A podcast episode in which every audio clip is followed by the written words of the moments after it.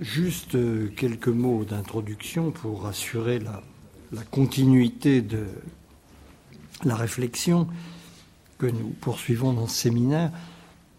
J'ai rappelé la dernière fois la problématique générale euh, à euh, dans laquelle nous nous inscrivions et j'ai esquissé les grandes lignes de notre programme de cette année. Euh, transmettre, apprendre, ce titre concentre l'hypothèse qui nous guide. L'hypothèse étant que nous sommes sous le coup d'une véritable révolution en matière éducative qui se déploie depuis une quarantaine d'années, depuis les années 1970. Une révolution à multiples aspects, mais une révolution qui, pour un de ses aspects cruciaux, a comporté un déplacement dans l'ordre des représentations de la connaissance mobilisée par l'apprentissage scolaire. Pour le dire très brièvement, nous sommes passés d'un modèle pédagogique centré, en dépit de toutes les évolutions que le phénomène avait connues sur la transmission, à un modèle pédagogique centré sur l'acte d'apprendre ou sur l'activité de l'apprenant dans le, jargon pédagogique d'aujourd'hui. C'est ce que nous avons essayé de, mettre en lumière l'année passée. Nous avons pour objet plus précis au cours de l'année qui vient de nous interroger sur cette représentation de la connaissance mobilisée dans la pédagogie d'aujourd'hui, sous des visages multiples. Notre euh, hypothèse est qu'une bonne part de nos problèmes dans le domaine de l'éducation se situe sur ce terrain. Ça n'est pas l'explication unique, ce n'est pas la seule dimension à prendre en compte, loin s'en faut, mais pour une part importante, les difficultés auxquelles la démarche pédagogique ou la démarche éducative plus largement est en but sont d'ordre épistémique ces difficultés tiennent aux illusions sécrétées par ce grand basculement sur ce que veut dire apprendre.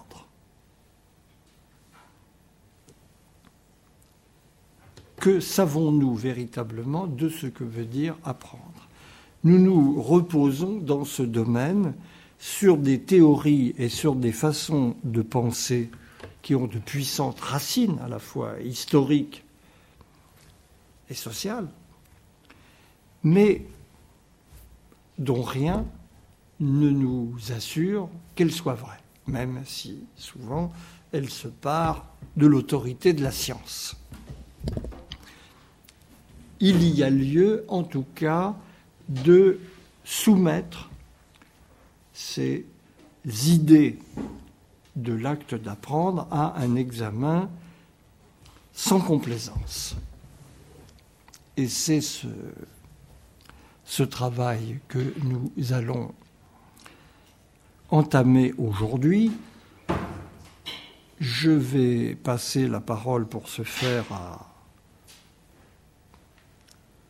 celle d'entre nous qui est la mieux qualifiée pour aborder ces questions, Dominique Otavi, dont vous savez qu'elle est l'auteur de travaux importants sur l'histoire de la psychologie de l'enfant, qui est l'histoire déterminante dans l'arrière-plan de toutes ces représentations. Nous poursuivrons cet examen la prochaine fois avec Nathalie Bull, qui a publié récemment un livre qui s'intitule L'école et son double, qui aborde cette réflexion sur les idées de la connaissance mobilisées par l'école d'un point de vue très critique à l'égard de beaucoup de choses considérées comme acquises aujourd'hui, nous aurons là donc un premier, euh, d'ici la fin de cette année, une première vue d'ensemble sur la, critique nécessaire euh, euh, de ces fausses réponses à beaucoup d'égards sur l'idée de l'apprentissage sur lesquelles nous nous reposons trop paresseusement aujourd'hui. Je passe donc la, parole à, Dominique. Merci. Euh, donc euh, moi je vais euh, vous inviter à un parcours qui n'a pas la prétention d'épuiser le sujet. dans la genèse de cette idée que l'apprentissage s'effectue par l'activité de l'apprenant et surtout de l'enfant dans, dans, le monde scolaire. donc c'est une idée qui est qualifié d'idée fausse par euh, Kieran Egan, qu'on a déjà eu l'occasion de, citer ici. Kieran Egan est un spécialiste des sciences de l'éducation américain euh, que Nathalie Bull, qui donc viendra la semaine prochaine, euh, utilise. Hein, la, séance prochaine, pas la semaine prochaine, mais la séance prochaine. et ils se retrouvent tous les deux dans une conviction, c'est que notre représentation de l'apprentissage, notre représentation de, l'enfant et de, son éducation, enfin de l'enfant ou du jeune, je laisse de côté les adultes, est euh, contaminée par une, idée fausse que Nathalie Bull appelle une doxa. Je trouve que le mot est intéressant parce que c'est vraiment euh, ce qu'il convient de dire, c'est une, une opinion, c'est-à-dire une idée mal argumentée, euh, mal construite, qui néanmoins s'impose avec la force de, l'évidence. Euh, donc je trouve qu'elle a, raison d'exprimer cela comme ça. Alors pour illustrer un petit peu la doxa, euh, je mentionnerai deux, exemples que j'ai rencontrés récemment, mais qui sont euh, juste là pour euh, ne pas se contenter de dénoncer dans le vague, mais donner un petit peu de corps à cette, cette, opinion, justement, qu'on on a une doxa qui, s'impose à nous. donc il n'y a pas longtemps, j'ai lu dans Le Monde, tout simplement, que le Muséum d'histoire naturelle avait ouvert une salle pour les enfants et euh, cette salle pour les enfants, qui est censée les familiariser avec la science et les éveiller à un certain nombre de problèmes euh, conceptuels, enfin on espère, euh, est entièrement dominée par l'idée d'activité, par l'idée même de jeu, par l'idée que l'enfant doit entrer finalement sans s'en rendre compte dans, la connaissance, avec des tableaux interactifs, toutes sortes de technologies euh, et je connais bien ce genre de situation. Euh, c'est pour moi un abus de, la pédagogie. Euh, il y a des choses qui ne peuvent pas s'apprendre ou comment dire, auxquelles on ne peut pas avoir accès sans s'en rendre compte. Il est quand même préférable, dans un cas comme celui-là, où on se confronte à des concepts éventuellement difficiles, à des, des, des description du, vivant. Enfin, je ne suis pas allée y voir de plus près. Je pense qu'il est euh, très important justement que les individus, enfants ou pas, euh, aient conscience d'une altérité par rapport à leur quotidien et par rapport à leur manière habituelle de penser. Bon, euh, c'est un exemple parmi d'autres. Il, il, faudrait déconstruire d'une façon précise cette conception de la pédagogie dans les musées.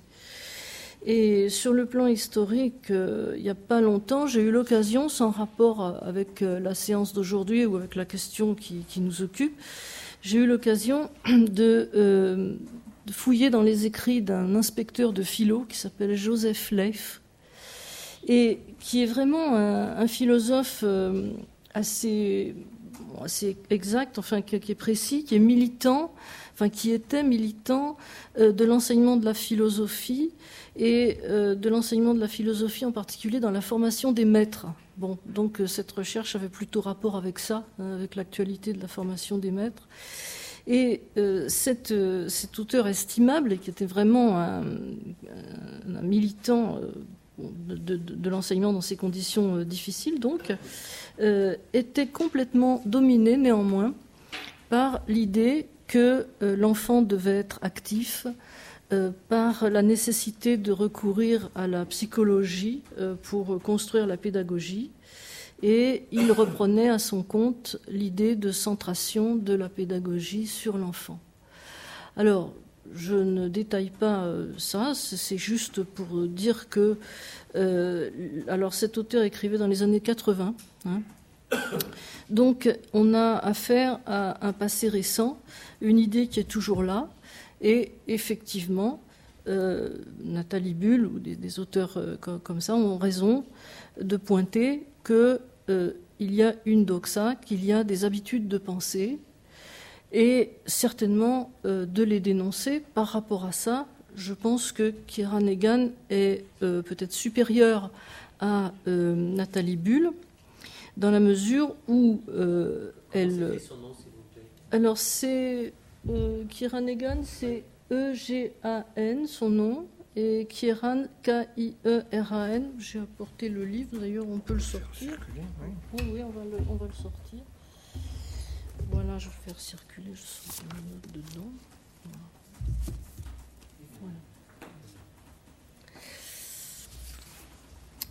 Oui, pourquoi je, trouve que c'est plus intéressant Parce que euh, il, essaye de construire des, alternatives à sa dénonciation. Hein. il n'est pas dans juste l'optique de démonter une idée euh, qu'il estime fausse. Il essaye de euh, reconstruire la pédagogie sur d'autres bases peut dire que Nathalie Bull a plus une, approche institutionnelle.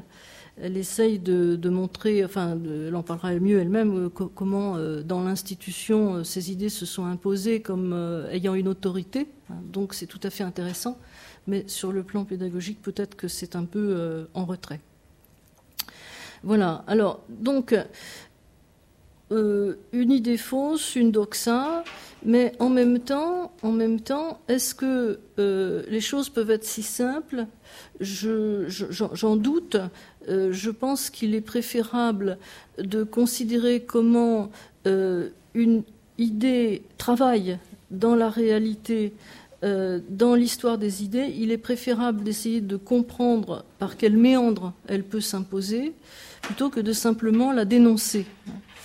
Et euh, il est, euh, c'est pour cette raison-là que je, parlais de, genèse, hein, d'entrer un peu dans euh, le, comment dire, le, chemin par lequel on, en est arrivé là. D'ailleurs, en, montrant, je pense que les choses sont un petit peu moins simples qu'une opposition entre le faux et le vrai. Voilà. Alors, donc, euh, l'idée euh, de, de Kieran Egan est que euh, le philosophe Herbert Spencer, il, consacre toute la première partie du livre qui circule à, parler de ça, la philosophie de, Herbert Spencer est responsable en grande partie de l'imposition de ces idées et le, premier relais de, cette, erreur qu'il aurait, contribué à, construire, euh, c'est le progressisme pédagogique aux États-Unis. Alors, euh, lui, euh, il considère que tous les pédagogues américains importants depuis le, le, début du XXe siècle, la fin du XIXe siècle même, ont été imprégnés de la philosophie de Spencer c'est probablement euh, un petit peu rapide. Et puis, euh, le progressisme pédagogique, par ailleurs, est un mouvement extrêmement compliqué euh, qui ne se réduit pas à cette doxa. Hein, il y a chez les progressistes des gens qui sont des marxistes. Il y a des disciples de John Dewey. il y a des disciples qui ont été critiqués par John Dewey lui-même. il y a aussi des gens qui se disaient humanistes et qui prenaient des positions critiques par rapport à la psychologie et qui néanmoins euh, rentrent quand même dans ce qu'on appelle le progressisme américain. Euh, donc cette question est un peu euh, évacuée par, par Kieran Néanmoins, il a raison de considérer que la philosophie de Spencer a eu énormément d'importance. Et il en donne une vision aussi là un petit peu, un petit peu au pas de charge en insistant sur quelques points que je vais essayer de, reprendre et puis de, préciser.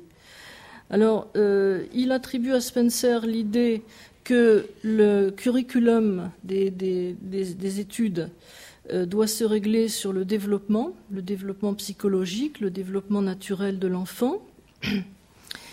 Euh, il attribue aussi à Spencer l'idée que la pensée naturelle quand elle n'est pas contrariée par les préjugés, quand elle se développe, euh, disons, d'une manière euh, non contrariée euh, par, par exemple, la religion, etc. La, pensée naturelle va vers la science. la science, la connaissance de la nature, les mathématiques, la géométrie, la physique, hein, les, sciences dures, si, si on peut dire. Et il y aurait euh, donc chez, l'enfant une disposition, quand il n'est pas contrarié, à rejoindre ce type de raisonnement. Et euh, ça contribue d'ailleurs à un certain nombre d'options euh, pédagogiques chez Spencer.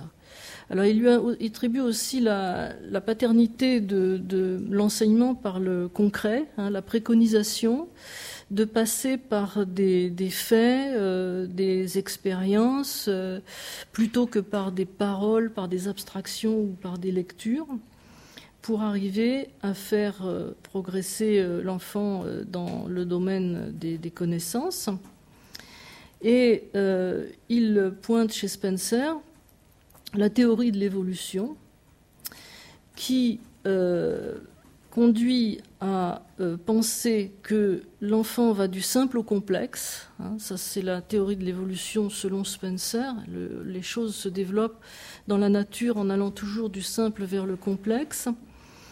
Donc, euh, des idées simples et indéfinies, euh, confuses, iraient vers la détermination, la, logique, l'articulation entre elles. Et euh, vers finalement une pensée qui correspond mieux au, réel, qui lui-même est entraîné par une loi d'évolution du simple au complexe.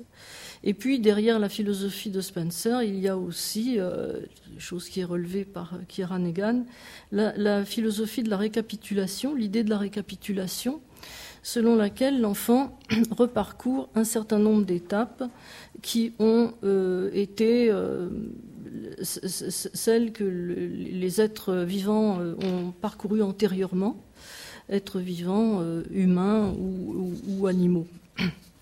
Donc, il ne mentionne pas quelque chose qui est pourtant important chez Spencer, c'est la relecture qu'il fait de Rousseau. bon, on ne peut pas tout, tout dire, certes, mais enfin, c'est quand même un aspect important. C'est-à-dire que Spencer se considérait comme euh, l'héritier euh, par excellence de Rousseau, euh, celui qui aurait traduit avec le plus d'exactitude la pensée de Rousseau. Et il, reprend son, comment dire, il reprend son, sa, philosophie disons, qui consiste à, à faire peser moins d'autorité sur, sur l'enfant, à, laisser l'enfant expérimenter à sa guise, euh, ne pas imposer des programmes prédéterminés. Hein. Et euh, en fait, il joue très habilement sur certaines ambiguïtés euh, de la philosophie de Rousseau, parce qu'en même temps, il institue, enfin, Spencer légitime la concurrence entre les individus. Et ça, c'est un non-dit chez Rousseau. C'est vrai que quand dans Émile, on voit que Émile est seul, on se dit mais comment va-t-il vivre en société Donc tout va bien dans le récit rousseauiste à partir du moment où tous les enfants ont eu une, éducation parfaite. En réalité, on sent bien le côté utopique que ça peut avoir. Et Spencer euh, pense que tout simplement les individus qui sont développés selon leur nature vont exprimer aussi des différences et des inégalités, et qu'à partir de ce moment-là, ils pourront rentrer dans un rapport de lutte et de concurrence, chose qu'ils ne songent pas du tout à contrarier, mais au contraire euh, à accompagner. Et euh, pour lui, euh, une éducation bien conçue est une éducation qui donne tout à fait libre cours à l'expression des différences individuelles et qui immanquablement se dirige vers une hiérarchisation des individus et pas du tout vers une correction des inégalités. Alors ce côté-là est, laissé de côté, il est pourtant bien intéressant. Hein. c'est parce que Spencer avait un père qui était instituteur et disciple de Pestalozzi, qu'il a connu très tôt euh, ce genre de, théorie et il en a gardé quelque chose. Alors, euh, tout ça est un petit peu, donc, un petit peu rapide. Euh, donc, je, crois qu'il faut remettre un petit peu les, choses sur les rails par rapport à la philosophie de, Spencer, son importance et puis aussi peut-être ses, limites. Hein. il ne faut peut-être pas expliquer tout comme ça et euh, voir un peu plus largement quel est l'impact de la théorie de, l'évolution. Alors pour ce qui est de, Spencer, euh, si il est euh, enfin accusé entre guillemets par Kieran Egan d'avoir une telle importance, d'avoir eu un tel impact, c'est parce que effectivement son œuvre a été très diffusée. Et euh, il a écrit en fait, dans encore jeune, avant d'avoir euh, écrit euh, le grand système philosophique dont il est l'auteur hein, par ailleurs, il a écrit très jeune, en 1861, un livre qui est un recueil en fait d'articles un peu antérieurs, qui s'appelle L'éducation intellectuelle, morale et physique. Ce texte a été traduit en français en, en 1879 et enfin, il a été extrêmement diffusé et extrêmement utilisé. Euh, moi, j'en ai trouvé euh, plein d'exemplaires dans les bibliothèques, euh, quand ça existait encore, des, écoles normales d'instituteurs, par exemple. C'est très frappant et on trouve ce livre très facilement, enfin encore facilement chez les bouquinistes, parce qu'il y en a eu beaucoup, beaucoup d'éditions. Et c'est un livre qui est surprenant qu'on ne s'attend pas à trouver là, étant donné ce que je viens de vous dire juste auparavant de son interprétation de Rousseau. Il y a quelque chose qui colle pas. Et en fait, euh, c'est un livre qui est susceptible d'une multitude d'interprétations, et certainement qu'il est à l'origine d'une doxa, euh, et il, représentait en tout cas la modernité. La modernité pédagogique en 1880, c'était Spencer. C'était deux choses en fait. C'était Pestalozzi, l'héritage de Pestalozzi. Par exemple, Ferdinand Buisson euh, connaissait très bien et, parle dans ses écrits euh, de, Pestalozzi. Bon, donc ça c'est une source de, la modernité pédagogique républicaine. Mais il y a aussi Spencer après, puisque Pestalozzi c'était quand même loin Hein, c'était quand même le début euh, tout à fait du, charnière du XVIIIe et du XIXe siècle. Spencer, c'était un homme euh, contemporain. Euh, il était complètement immergé dans la modernité économique puisqu'il était ingénieur des chemins de fer. il avait des arguments, comment dire, très en prise avec, la société moderne telle qu'elle était. Et donc, c'était une modernité beaucoup plus légitime. Alors, je, crois qu'il faut euh, admettre les choses comme ça. C'est euh, des, idées, effectivement, qui sont peut-être avant, d'être vraies ou fausses, qui se sont diffusées dans l'ambiguïté. Et euh, sans que, finalement, peut-être de, grands auteurs arrivent à s'en emparer pour en produire une réfutation, sans même que ça paraisse nécessaire. Hein. Et du coup, on a eu une espèce d'acclimatation, enfin je pense à la France, mais c'est pas que la France de toute façon, d'acclimatation comme ça d'idées extrêmement fortes et argumentées d'une manière parfois approximative, surtout dans les écrits de jeunesse de Spencer. Mais on ne peut pas s'en débarrasser en disant ça.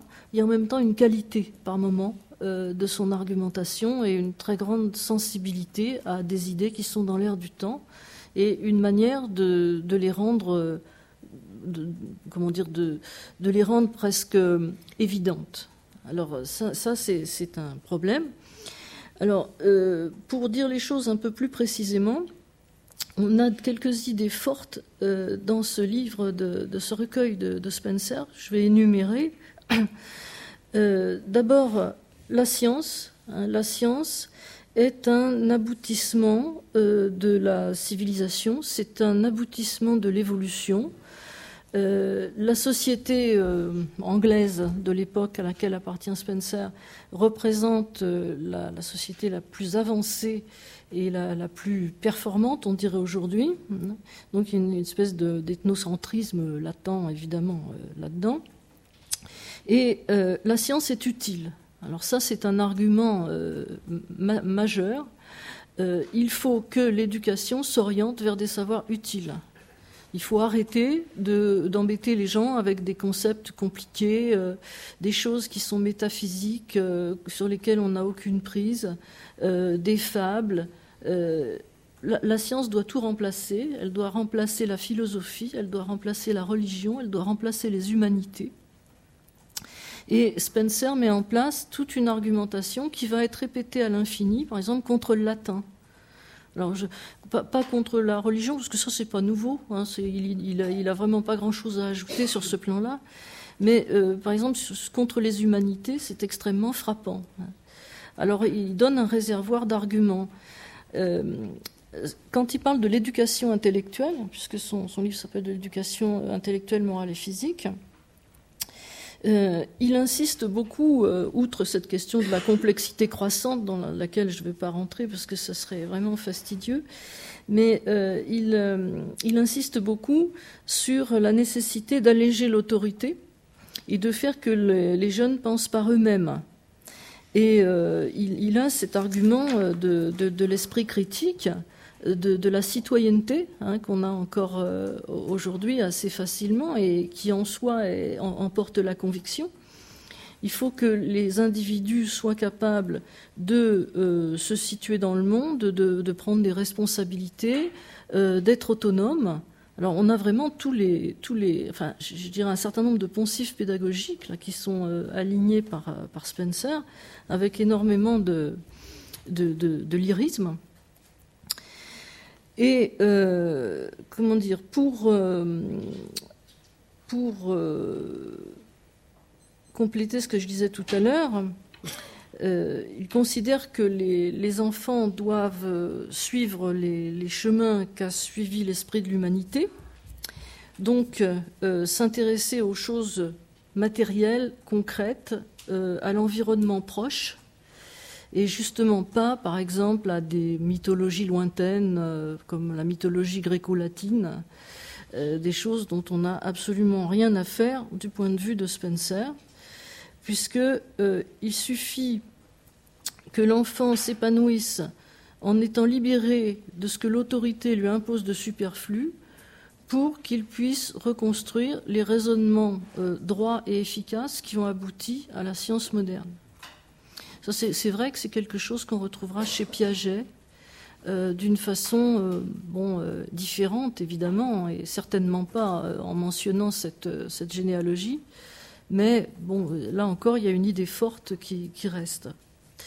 Alors, il a euh, aussi des, propos très modernes concernant le, dessin, euh, concernant euh, le plaisir et, les dispositions individuelles, le goût, la motivation, on dirait aujourd'hui.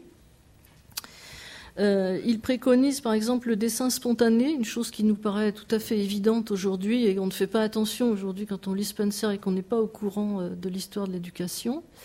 À cette époque-là, c'était complètement novateur et même euh, assez provocateur de dire ça, puisque le, dessin, c'était le dessin géométrique de préférence, hein, le, dessin appliqué.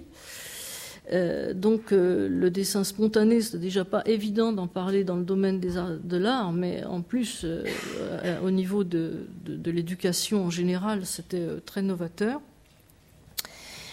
Et euh, contre la philosophie, donc, il considère comme s'étant euh, emparé indûment de la question de l'éducation, il préconise de recourir à la psychologie. Et là, il y a vraiment un mot d'ordre qui va être très très bien reçu aussi et très bien euh, entendu, sans que Spencer le fasse lui-même, c'est-à-dire qu'il n'a pas construit une psychologie de l'enfant. Spencer a lancé l'idée, mais il a fait une psychologie, oui, effectivement, qui a été traduite par Théodule Ribaud, mais euh, qui ne concerne pas spécifiquement l'enfance. Une psychologie en général, où il explique ce que c'est que le progrès intellectuel et euh, la capacité de, coordonner les idées en allant du simple au complexe. Alors, il faut euh, aussi souligner qu'il accordait de la place au corps. Hein. il insiste sur la question de la santé. Et puis, sur le plan de l'éducation morale, bon, il préconise ce système qu'il a tiré de Rousseau, qu'il appelle les réactions naturelles, et euh, qui consiste à euh, assumer les conséquences de ses propres actes. C'est-à-dire, c'est pas la peine qu'il y ait des punitions, parce que de toute manière, quand on agit mal, on finit toujours par en pâtir, et donc ça suffit comme réponse. Et si la conséquence des actes n'est pas négative, ça prouve que les actes sont bons. Alors bon, c'est une moralité un peu en porte-pièce. Mais euh, ça marche par. C'est ça qui est terrible, c'est que ça marche par rapport à Rousseau. On trouve ça dans Rousseau quand on veut le trouver. Si on ne le trouve pas, c'est qu'on ne veut pas. Spencer oblige à voir certains, certains aspects de Rousseau comme ça qui sont absolument euh, détestables. Alors, euh, donc, je crois qu'il faut le voir à deux niveaux. il faut le voir comme quelqu'un qui a propagé des idées qui vont rester, et donc qui est extrêmement en phase avec son époque. Et puis, euh, il faut euh, voir qu'il euh, articule des choses comme ça avec l'héritage du XVIIIe siècle, avec l'héritage de l'utilitarisme, avec l'héritage de, philosophes comme Alexander Bain, qui avant lui ont préconisé le plaisir, le jeu. Hein. il n'est pas le premier à dire des choses comme ça. Simplement, il a un talent extraordinaire pour mettre tout ça bout à bout, pour, mettre tous ces héritages les uns avec les autres et les agencer d'une manière qui finalement euh, emporte la conviction, tout en instillant par ailleurs des provocations absolument énormes, comme cette histoire de, morale euh, par les réactions naturelles ou bien encore euh, euh, les, choses qu'il dit sur le concret, sur l'inutilité des humanités. Et il y a effectivement des gens qui ont réagi d'une manière très violente à, cela. Alors, pour la petite histoire, c'est vraiment de la petite histoire, mais c'est quand même assez intéressant.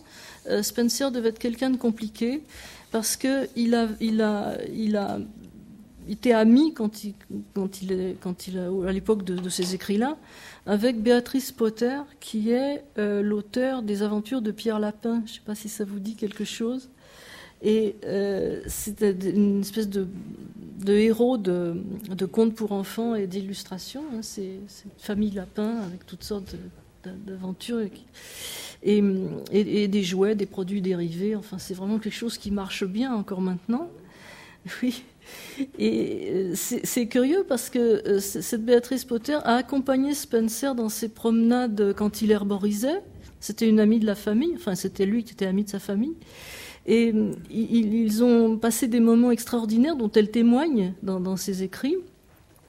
Et on a l'impression qu'on est très très loin de cette morale dure et puis de, cet esprit de concurrence et qu'on est au contraire dans un univers poétique, un amour de la nature une admiration de la nature qui est très, très profonde euh, chez Spencer et qui est romantique en fin de compte. Euh, donc il y, a une tension et peut-être que cette tension dans le personnage a contribué aussi à favoriser la réception de ses idées. Ce n'est pas complètement impossible, euh, sachant que sur le fond, ça reste quand même un petit peu mystérieux. Alors, quoi qu'il en soit, le,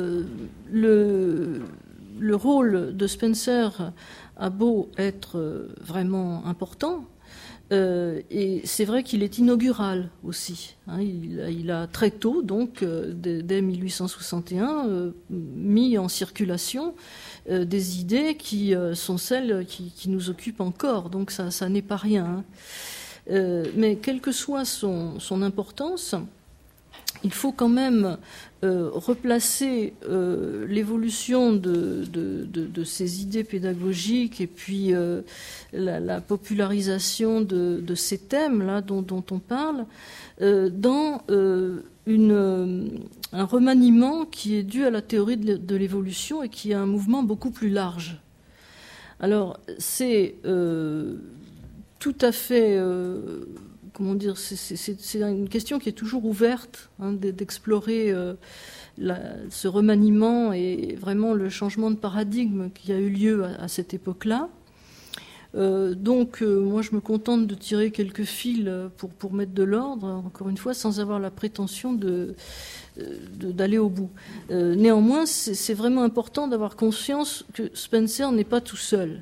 Si, les, idées de Spencer ont été si populaires, si elles ont été acceptées euh, dans une certaine confusion par tant de gens, y compris ceux qui auraient dû les critiquer, c'est parce que, euh, en fait, il y avait aussi beaucoup de questions non résolues, et il y avait ce sentiment qu'on ne pouvait pas être à la traîne d'un changement euh, dans la connaissance scientifique euh, qu'on ne pouvait pas en clair euh, en rester à la morale kantienne euh, ou à des choses comme ça, qu'il fallait passer à, une autre manière de penser. Donc ça, c'est vraiment lié à la, théorie de l'évolution.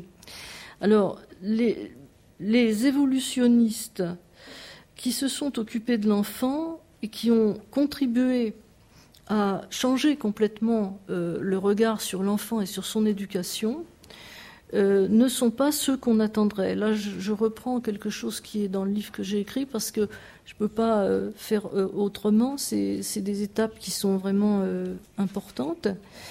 par exemple, Hippolyte Taine, c'est vraiment pas la personne qu'on attendrait dans cette affaire. C'était un admirateur des idées de Spencer, certes, euh, néanmoins, ces, œuvres sont tout à fait différentes et éloignées même de la théorie évolutionniste en tant que telle. Mais euh, il a, euh, dans son parcours, à un moment donné, accompli lui aussi un geste inaugural, qui est de publier une observation d'enfants dont il est l'auteur, l'observation de, deux enfants même, dans la revue philosophique. Et dans l'observation de Hippolyte Taine, euh, il y a deux choses qui sont à considérer. Il y a le geste de publier ça dans la revue philosophique, et puis il y a le contenu de ce qu'il dit.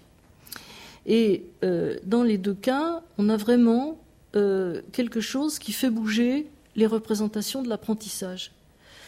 Alors, le geste de, la revue philosophique, ça consiste à bousculer les lecteurs qui sont habitués à euh, des articles qui parlent soit de grands auteurs de la philosophie, soit de, facultés intellectuelles euh, très nobles comme la volonté, des choses comme ça. ils bousculent les lecteurs en les mettant devant des faits. Ça, c'est un parti pris de Taine. Des faits. Et euh, son projet, de toute façon, c'est d'infléchir la, philosophie, de, critiquer la métaphysique et de faire prévaloir un esprit, euh, disons, plus positif. Donc, voilà, déjà des faits.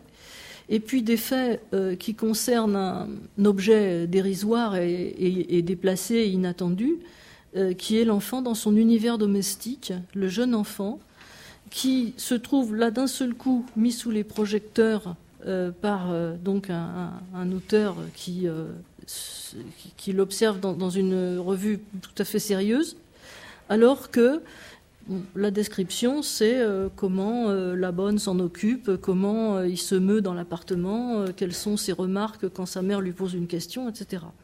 Donc c'est vraiment quelque chose qui est un, peu un, choc et un coup de force.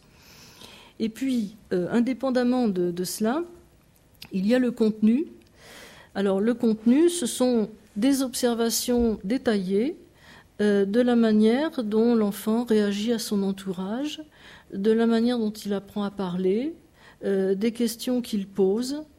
Et euh, justement, Ten met en avant la façon dont l'enfant grandit tout seul. Et il montre que un certain nombre de choses qui passent inaperçues, parce que jamais on ne fait attention, sont très importantes pour le développement, et que si on veut connaître l'esprit humain, il faut observer justement la manière dont il se construit, d'une façon spontanée et avant que les adultes n'y mettent la main, euh, par le biais de l'école par exemple. Donc il, attire l'attention vers le fait que l'enfant, il a plein d'activités. Donc euh, la chose est là, d'activités, euh, d'apprentissage spontané, qui consiste à réagir euh, à, l'environnement, et puis à croître hein, aussi, tout simplement. Et en même temps, Ten est conscient qu'il y a quelque chose de spécifique dans l'esprit humain, Simplement, il veut absolument le comprendre comme quelque chose de naturel. Ça, c'est clair aussi dans, son observation. Il ne veut pas parler de l'intelligence de l'enfant comme si c'était euh, quelque chose de, surnaturel ou de, tout à fait spécifique qui, euh, implique de séparer le règne animal euh, de l'humanité. Il parle de l'esprit comme quelque chose qui se développe dans le droit fil de la motricité, on dirait ça aujourd'hui, de, la croissance physique corporelle et qui se euh, manifeste à son heure quand l'enfant a 3 ans, 2 ans, 1 an et demi. Alors, la seule chose, c'est que Ten se, concentre quand même sur la question du langage. Hein. Il utilise pour ça les travaux linguistiques de son époque. Il utilise même d'une façon très abondante, puisqu'il cite euh, des, traités linguistiques dans, dans, son texte, ce qui fait qu'on n'y comprend rien du tout à première lecture. Et euh, en fait, c'est parce qu'il considère que euh, la, croissance de, de l'enfant qui se prolonge par son développement intellectuel se traduit par la conquête du langage. Et évidemment, ça pose le problème de euh, l'appropriation par l'enfant de quelque chose qui lui vient de l'extérieur. Là, on ne peut pas considérer que euh, le langage est réinventé par l'enfant puisqu'il l'apprend, mais il montre comment il l'apprend en se l'appropriant selon ses moyens, par exemple en faisant des erreurs. Donc moi j'aime beaucoup l'exemple, un des exemples qu'il donne, euh, un enfant qui, qui se met à nommer les tableaux qui sont au mur des Jésus donc c'est quelque chose inapproprié, donc c'est une erreur si on veut bien. Et euh, l'explication, c'est qu'un jour, quand il demandait ce que c'était, on lui a expliqué que c'était Jésus parce qu'il y avait un tableau qui représentait Jésus chez lui, mais par euh, extension, en construisant un concept en même temps qu'il s'appropriait le langage, l'enfant a pensé que tous les tableaux, c'était Jésus. Donc, euh, il faut rectifier, évidemment, mais euh, l'erreur est intéressante et elle est constructive et elle témoigne d'une étape euh, du développement intellectuel de l'enfant. Alors, c'est quand même très révolutionnaire. Il y a vraiment euh, quelque chose qui est nouveau dans, ce texte qui a été reçu par beaucoup de gens et en particulier par Darwin. Et il y a déjà euh, des, thèmes qui sont aussi euh, très importants euh, pour ce qui nous occupe, c'est-à-dire la spontanéité de l'apprentissage, l'activité de l'enfant, la construction, y compris d'un savoir comme le langage, et le progrès intellectuel et, par exemple, conceptuel qui s'effectue dans le droit fil du développement naturel et physique sans euh, que l'adulte soit euh, là pour euh, diriger l'apprentissage. Donc c'est quand même quelque chose de très important. Et en même temps, il y a des partis pris philosophiques à, la clé de tout ça, et il y a le souci de s'approprier cette théorie nouvelle de l'évolution qui est encore à l'état d'hypothèse, enfin qui est reçue de façon diverse par les gens de cette époque, et qui, qui là se trouve dans l'idée que l'enfant recommence quelque chose qui a eu lieu dans l'humanité depuis le début et euh, qu'il franchit à sa, façon, à son rythme, des étapes qui ont dû être construites par l'humanité d'avant. Hein. Là, ça, c'est sûr que c'est présent. Alors, euh, je dirais brièvement quelques, des, éléments supplémentaires par rapport à cette euh, théorie évolutionniste qui vraiment produit une nouvelle conception de l'apprentissage et une nouvelle conception de l'enfant comme un être autonome qui est habité par une force qui le dépasse, hein, une force vitale, et qui va le conduire vers euh, un apprentissage qui est extrêmement étranger à ce que les adultes se représentent comme tel, et euh, même un apprentissage qui va, être contredit par les diverses entreprises éducatives. Alors, dans les grands moments euh, de, cette histoire, il y a L'âme de l'enfant de Wilhelm Preyer, qui est un Allemand, et qui, a, euh, et qui lui aussi partage cette théorie et, est un évolutionniste. Donc, ça date de 1881, c'est plus tard. C'est un livre, c'est pas un article. Euten, lui, n'est pas revenu sur le sujet. Hein, donc, euh, alors là, c'est un, un, livre. Et ce qui est très euh, sensible dans, ce livre, qui regorge d'observations aussi, hein, qui, décrit euh, énormément de, cas, de, faits, c'est la notion d'effort. Il considère que l'enfant est vraiment le porteur d'une force euh, qui outrepasse l'individu et qui le pousse à se battre pour, euh, vivre. Il y a toujours cette notion là, enfin, de, se battre, de, lutter, de, vaincre. Hein. C'est très présent chez, chez Preyer. Euh, et ça se remarque, par exemple, quand l'enfant apprend à marcher. Alors, il fait des observations sur cette étape de, la motricité qui sont extrêmement justes et où il met en évidence que euh, les enfants se font mal, euh, qu'ils luttent, qu'ils sont malheureux, mais qu'ils recommencent et qu'ils veulent absolument. alors ils sont les auteurs de leur développement par là. Ils sont autonomes, il n'y a pas besoin d'être derrière. Si on imagine qu'ils ont besoin de l'adulte pour apprendre à marcher, on se trompe. On peut juste essayer de les protéger de certains chocs, mais c'est tout. Et euh, la chose se passe très bien de, de l'adulte bon, etc., etc. Hein, euh, alors pour Darwin, c'est plus simple si on veut. Euh, Darwin a produit une observation d'enfants suite à Athènes. Hein, il s'est dit qu'il ne devait pas laisser dans ses papiers des choses qui finalement intéressaient les gens, mais ces observations, il les avait faites depuis longtemps. Il avait observé son propre fils quand il est né.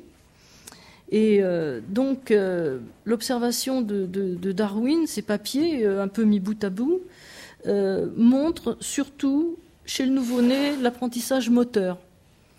Mais il y a aussi la relation, hein, malgré tout, comment l'enfant réagit à son entourage, comment il sourit, comment il perçoit les gens qui rentrent dans une pièce ou qui en sortent, etc. Comment il réagit au visage, aux expressions. Et puis, euh, il parle de cette histoire de miroir hein, qui va avoir un très long euh, avenir. Euh, donc, l'observation de, Darwin a beaucoup marqué les, esprits et l'histoire de la psychologie parce que c'est Darwin, d'une part, et puis parce qu'elle est très précise sur ce plan-là. Hein. Il, il, est précis aussi dans, l'analyse des réflexes, par exemple, du nouveau-né. Donc, c'est devenu un classique de la psychologie de l'enfant. Et là encore, on peut dire qu'il met en évidence la force interne hein, de, l'organisme enfantin qui, se développe et euh, corrélation qu'on peut faire entre le développement moteur et puis le développement psychologique et relationnel. Alors la seule chose, c'est que euh, la question du langage euh, disparaît. Hein. Il y a une première phase des observations comme celle de Taine qui fait énormément de place à la question du langage, qui, qui considère que c'est vraiment euh, là le témoignage du progrès intellectuel des, enfants. Et puis en fait, cette question du langage va s'effacer, va disparaître, et c'est très clair que euh, Darwin, par exemple, ne veut pas le savoir, il, s'arrête. Quand, l'enfant est trop grand, il dit ça ne me concerne plus. Là, le développement est trop imprégné par euh, justement les apprentissages euh, formels, si on peut dire, et on ne peut plus dire quelque chose de l'apprentissage spontané. C'est vraiment ça qui l'intéresse. Alors, cet effacement du langage est quand même quelque chose de très frappant dans l'évolution précoce de, la psychologie de l'enfant. Et c'est quelque chose qui finalement se trouve aussi chez Piaget. Hein, pour euh, faire encore un rapport, euh, Piaget a écrit en 1922 Le langage et la pensée chez l'enfant. En fait, c'est un ouvrage qui est beaucoup plus de la psychologie sociale finalement qu'une analyse du développement psychologique. Et en plus, il n'y est jamais revenu. Hein, il est considéré que ce n'était pas euh, ça. Euh, et d'ailleurs, dans les tests, euh, on voit bien que la question du langage, est d'une certaine façon court-circuitée par les protocoles des, tests de Piaget. Et c'est un problème important sur le plan épistémologique. Comment ça se fait finalement qu'une chose aussi importante et aussi caractéristique a fini par s'évaporer dans le devenir de la psychologie de l'enfant, surtout dans ses formes dominantes hein. Donc c'est un problème que je laisse en suspens parce que je n'ai pas la réponse, mais c'est extrêmement frappant. Alors, euh, donc, euh, pour euh, cette histoire de récapitulation, hein, je voudrais revenir quand même un petit peu dessus, parce que c'est une affaire quand même tout à fait compliquée, et c'est vrai que c'est une hypothèse qu'on retrouve d'une manière constante chez euh, non seulement les premiers psychologues, mais euh, aussi beaucoup plus tard. Hein. C'est quelque chose qui a vraiment imprimé une direction à la, psychologie de l'enfant et, une interprétation aussi de, l'activité de, l'enfant. Alors, euh, c'est une théorie en fait qui, on pourrait rentrer dans le détail de sa constitution, il y a des historiens des sciences qui le font, y compris actuellement, parce que son rôle n'est pas élucidé euh, dans l'histoire de la biologie, hein, déjà pour commencer. Euh, l'idée que euh, l'organisme, dans son développement individuel, dans l'ontogénie, il répète ou il parcourt à un rythme différent l'évolution antérieure de l'espèce à qui il appartient, pour aller vite, euh, c'est une idée qui est une partie constitutive de la théorie de l'évolution. Et ce n'est pas parce qu'elle a été rejetée comme étant une hypothèse fausse finalement euh, qu'elle doit être considérée comme à exclure. Elle, fait partie euh, d'une façon complètement intime des concepts de, la biologie. Alors je laisse ça de côté. Disons que pour les sciences humaines, pour ce qui nous intéresse, euh, il faut retenir que c'est une théorie qui est apparue comme étant tellement évidente qu'il ne semblait plus nécessaire de la discuter, qu'il ne semblait pas nécessaire en tout cas de la discuter, par exemple dans les années 1860 ou, après. Euh, la chose a commencé à être discutable avec le néo-darwinisme et euh, la découverte de la différence entre euh, le développement euh, somatique et puis le développement euh, des cellules sexuelles. Hein. Donc, quand on a remis en cause la fameuse hérédité des caractères acquis, la possibilité de transmettre d'une génération à l'autre des, des, caractéristiques apprises ou acquises. Bon. donc c'est devenu tellement évident et répandu que euh, la question n'est pas là encore est-ce que c'est vrai ou est-ce que c'est faux. Hein, dans bien des cas, c'est là. Il faut savoir à quoi ça sert et, ce que ça euh, induit comme, pensée. Alors, c'est une théorie qui se prête à de multiples interprétations et elles ont été à peu près toutes utilisées par les sciences humaines. Alors, on peut l'interpréter comme étant euh, la répétition du développement, par exemple, depuis euh, le stade des, êtres unicellulaires. Enfin, ça, c'est la version de Haeckel, qui est vraiment euh, son inventeur. il pense que les organismes reparcourent la totalité de l'évolution depuis les êtres unicellulaires. Donc on retrouve virtuellement dans, le développement embryologique et après, hein, c'est ça qui, caractérise cette théorie, euh, on retrouve des stades qui correspondent aux poissons, euh, ensuite aux poissons osseux, euh, ensuite aux mammifères, en passant par les oiseaux, etc. Et on arrive à l'être actuel et peut-être à des êtres futurs qui vont continuer à récapituler ce que nous sommes actuellement en nous dépassant. Hein, c'est une vision cosmique à très long terme. c'est celle de Haeckel. Et on peut aussi se dire euh, l'être humain euh, récapitule peut-être, mais euh, uniquement l'histoire de la race humaine. Alors ça, ça ouvre peut-être la porte plus à des spéculations sur l'inégalité des races ou sur les caractéristiques physiques de, l'espèce humaine dans sa diversité. on peut aussi interpréter la théorie de la récapitulation du point de vue culturel c'est-à-dire euh, l'anglais du XIXe siècle, c'est tout à fait comme ça que Spencer pensait. L'anglais du XIXe siècle récapitule en allant très très vite euh, les différents stades de l'humanité et il dépasse de loin les sauvages qui euh, sont rudimentaires dans leur technologie, qui ont alors pour lui des sociétés simples, des langues simples, une manière de penser plus simple, et qui n'ont que ce qu'ils méritent quand on les colonise, de ce fait, hein, bien sûr mais en même temps, euh, il ne méprise pas tout le temps euh, les sauvages. C'est pas vraiment ça dans sa sociologie. Il dit des choses beaucoup plus nuancées. Il n'empêche que euh, l'être actuel, si possible masculin et anglais, euh, représente vraiment la quintessence d'une évolution euh, proprement humaine, mais qui ne fait que continuer l'évolution de, la biologie et, il est le couronnement, en somme, de l'espèce, de, enfin, de la vie. Bon. Alors, donc, c'est extrêmement variable. Hein, ce qu'on peut euh, tirer de, la théorie de la récapitulation, c'est confus, si on veut bien, et euh, ça a pu euh, servir absolument à tout. Hein. Alors, euh, de ce fait, la, psychologie génétique émane de ce substrat, ça c'est sûr.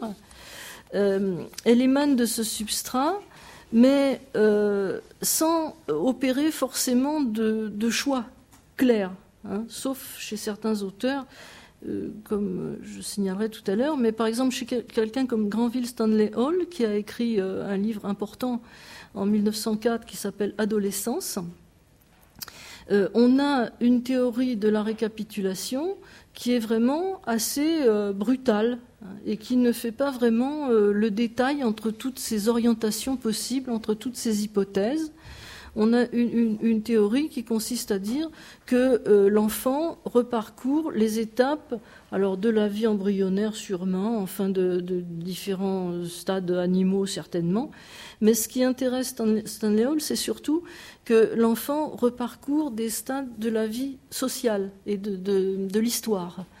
Et euh, par exemple, euh, il y a des moments où l'enfant peut se comporter comme on le fait dans les sociétés de chasseurs-cueilleurs. Euh, il y a des moments où l'enfant apprécie euh, de camper parce qu'il euh, a une vie nomade. Hein. Alors on a beaucoup ri évidemment de, ce genre de, simplification, mais ça décline une des possibilités, hein, tout simplement, de, la théorie de, la récapitulation. Et c'est quelque chose qui, s'est imposé comme étant tout à fait normal, hein, tout, à fait logique et pratiquement démontrée. Alors, ce genre de, conviction, évidemment, euh, ça forge la psychologie génétique. On peut parler vraiment de psychologie génétique à partir de ce moment-là, hein, c'est cette théorie-là, où il y a l'idée que l'esprit se forge par l'apprentissage euh, d'une manière active hein, et euh, poursuit un progrès qu'il récapitule mais qu'il est appelé à augmenter, euh, c'est sûr. Et euh, donc, pour, euh, alors justement pour Granville Stanley par exemple, ça a des conséquences éducatives surtout pour les adolescents. parce qu'il euh, y a des variantes et ils ne considèrent pas qu'il faut laisser la bride sur le cou aux enfants, qu'il faut forcément laisser l'enfant grandir de façon autonome. Ils pensent que les enfants petits, comme ils ont justement hérité d'une certaine disposition ancestrale, ils ont besoin d'une autorité forte.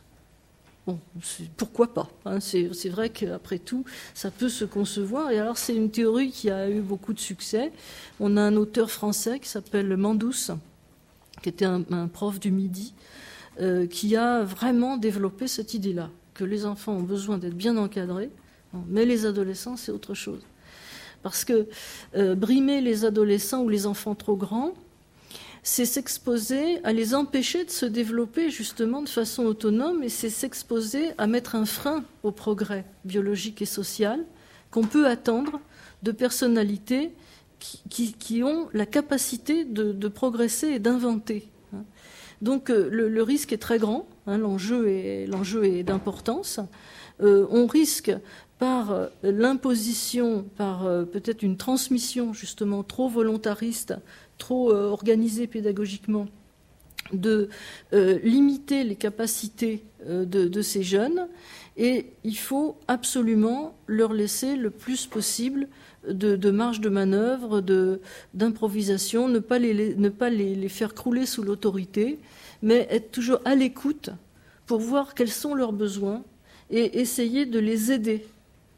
Et alors, finalement, euh, c'est jamais simple parce que euh, un psychologue comme ça, qui est en plein dans la théorie de la récapitulation d'une manière un peu, euh, simplifiée dans le fond, il a en même temps des remarques assez subtiles et qui sont toujours d'actualité. Par exemple, il dit dans leur développement, les adolescents peuvent avoir des crises très dangereuses, ils peuvent avoir des tentations de suicide, des choses comme ça. Et c'est là où il est très important de les observer, de les accompagner d'être plutôt, comment dire, pas à leur service, mais enfin euh, d'être dévoués euh, à leur développement, parce qu'on peut déceler ce genre de choses, alors que si on les enferme dans des cadres trop rigides, on les laisse finalement à eux-mêmes et à leurs problèmes. Donc, c'est jamais tout bon ou tout mauvais. Hein. Il, y a, parfois des choses comme ça qui sont très intéressantes et qui émanent de ces théories qu'on trouve un peu grossières, un peu fausses. Alors, euh, donc, je voulais euh, vous, donner un exemple de, la façon dont fonctionne Stanley Hall, mais avant, je voulais finir cette espèce de, parcours euh, que j'avais commencé, ce, chemin, dans la constitution de l'enfant actif avec un apprentissage autonome. Il y a une étape, en tout cas pour les Européens, qui est importante. Euh, c'est euh, l'Institut Jean-Jacques Rousseau euh, de, créé à Genève par Claparède en 1912. Alors c'est une, étape dont l'interprétation n'est pas complètement simple. Il s'agit, et en même temps ça n'est pas que cela, euh, d'une éducation progressive euh, européenne, c'est-à-dire c'est euh, une imitation de ce qui s'est passé aux États-Unis, hein, sans aucun doute.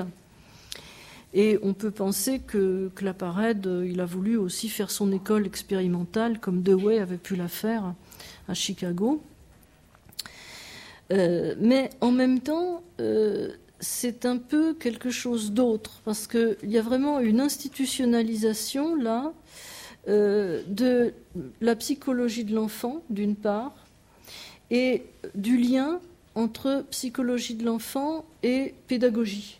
L'Institut Jean-Jacques Rousseau, c'est un endroit où euh, on était censé euh, étudier la psychologie, faire de la psychologie expérimentale, en étudiant les enfants sur place, qui étaient scolarisés là, et où on était censé produire des expérimentations Hein, pédagogique et nourrir de cette façon la réflexion des chercheurs, Claparède, etc., puis Piaget.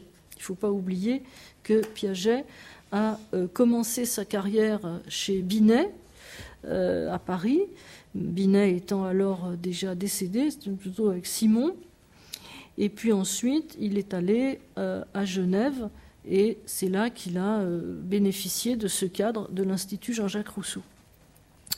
Donc c'est un progressisme européen qui institue vraiment euh, ce qu'on pourrait appeler une psychopédagogie, euh, qui invente ce mot d'ordre très important de la centration sur l'enfant, enfin, qui était déjà chez Dewey, mais euh, ça devient la devise, euh, pratiquement euh, la devise de l'Institut Jean-Jacques Rousseau, c'est le maître apprend de l'enfant. et puis Claparède dit il faut que le processus éducatif soit complètement centré sur l'enfant et pas le contraire. C'est ce qu'il appelle la, révolution copernicienne de la pédagogie, chose avec quoi on se bat encore par moment. Et en fait, quand on regarde un peu l'histoire de plus près, euh, on se rend compte que c'est la fin de quelque chose. Euh, Claparède, avec ce genre d'idée, il clôt une époque où euh, la connaissance de l'enfant, y compris la psychologie de l'enfant, pouvait être quelque chose de beaucoup plus varié, de beaucoup plus riche, en dépit des simplifications de la théorie de la récapitulation, euh, pouvait être quelque chose de beaucoup plus varié que ce qu'il appelle la pédagogie expérimentale. Il me semble que ça, scelle une période où euh, on pouvait euh, imaginer un développement plutôt du côté de la psychosociologie, par exemple, où on pouvait imaginer des, théories qui mettent plus l'accent sur l'adolescence, comme chez Stanley Hall, où on pouvait imaginer une articulation différente de, la, connaissance de l'enfant et de la société ou de, l'éducation. En particulier à Bruxelles, il y avait des choses intéressantes euh, dont De Crowley est peut-être un petit peu l'héritier. Et euh, toute cette effervescence qui est, très palpable quand on regarde les corpus qui, nous restent de, cette époque, euh, finalement, elle se termine avec des mots d'ordre comme ça, hein, mettre l'enfant au centre, etc. Et puis le règne de la psychologie de l'enfant en tant que psychologie expérimentale, hein, où on va euh, construire euh, une, espèce de circuit entre la classe, euh, l'observation, les chercheurs et les pédagogues. Et il y a une captation en plus, mais ça c'est un autre problème, je le mentionne pour mémoire, il y a une captation de ce qu'on appelle l'éducation nouvelle. C'est-à-dire que euh, Claparède, donne pour lui, donne une base scientifique aux idéaux euh, des réformateurs euh, pédagogues qui démarrent à Rousseau et puis qui, bah, justement, qui, peuvent être aussi bien les, organisateurs d'écoles nouvelles en Angleterre ou des gens comme Montessori, etc. Euh, bon, pour, lui, il donne une assise ferme et définitive à toutes sortes de tentatives des pédagogues pour émanciper l'enfant. Lui dit pourquoi. Hein, c'est comme ça qu'il présente les choses. On a de la pédagogie scientifique, c'est plus la peine de faire de métaphysique au sujet de l'école. Alors en fait, ça stérilise aussi beaucoup l'héritage de l'éducation nouvelle, qui est quelque chose de complexe. Et puis sur le plan institutionnel, je me suis rendu compte qu'à Genève, il s'était passé aussi des choses assez, euh, euh, radicales. Euh, par exemple, entre les deux guerres, et depuis, la guerre de 14 et même avant, il y avait des, congrès internationaux d'éducation morale. Bon, il y avait plein de congrès hein, de toutes sortes, de toute façon, de philosophie, de psychologie, etc. Donc il y avait ça, des congrès qui changeaient de lieu, qui se déplaçaient en Europe pour l'éducation morale. En 1922, Genève capte l'organisation des congrès internationaux et le garde. Ça va rester comme ça pour même des congrès qui n'ont pas lieu à Genève, ils vont rester organisés à Genève. Et ça préfigure très lointainement, mais quand même, l'UNESCO. Hein. Donc euh, on a des liens qu'on peut établir directement. Alors j'ai l'impression que c'est une prise de pouvoir. C'est un moment théorique intéressant, c'est vrai que toute cette affaire de, révolution copernicienne, etc., bon, c'est une contribution euh, à, ce mouvement d'ensemble hein, de la psychologie de l'enfant, mais il y a aussi une, une, institutionnalisation et une espèce de prise de pouvoir euh, qui se fait euh, d'une manière beaucoup plus directe et qui ne tient pas seulement à l'histoire des idées.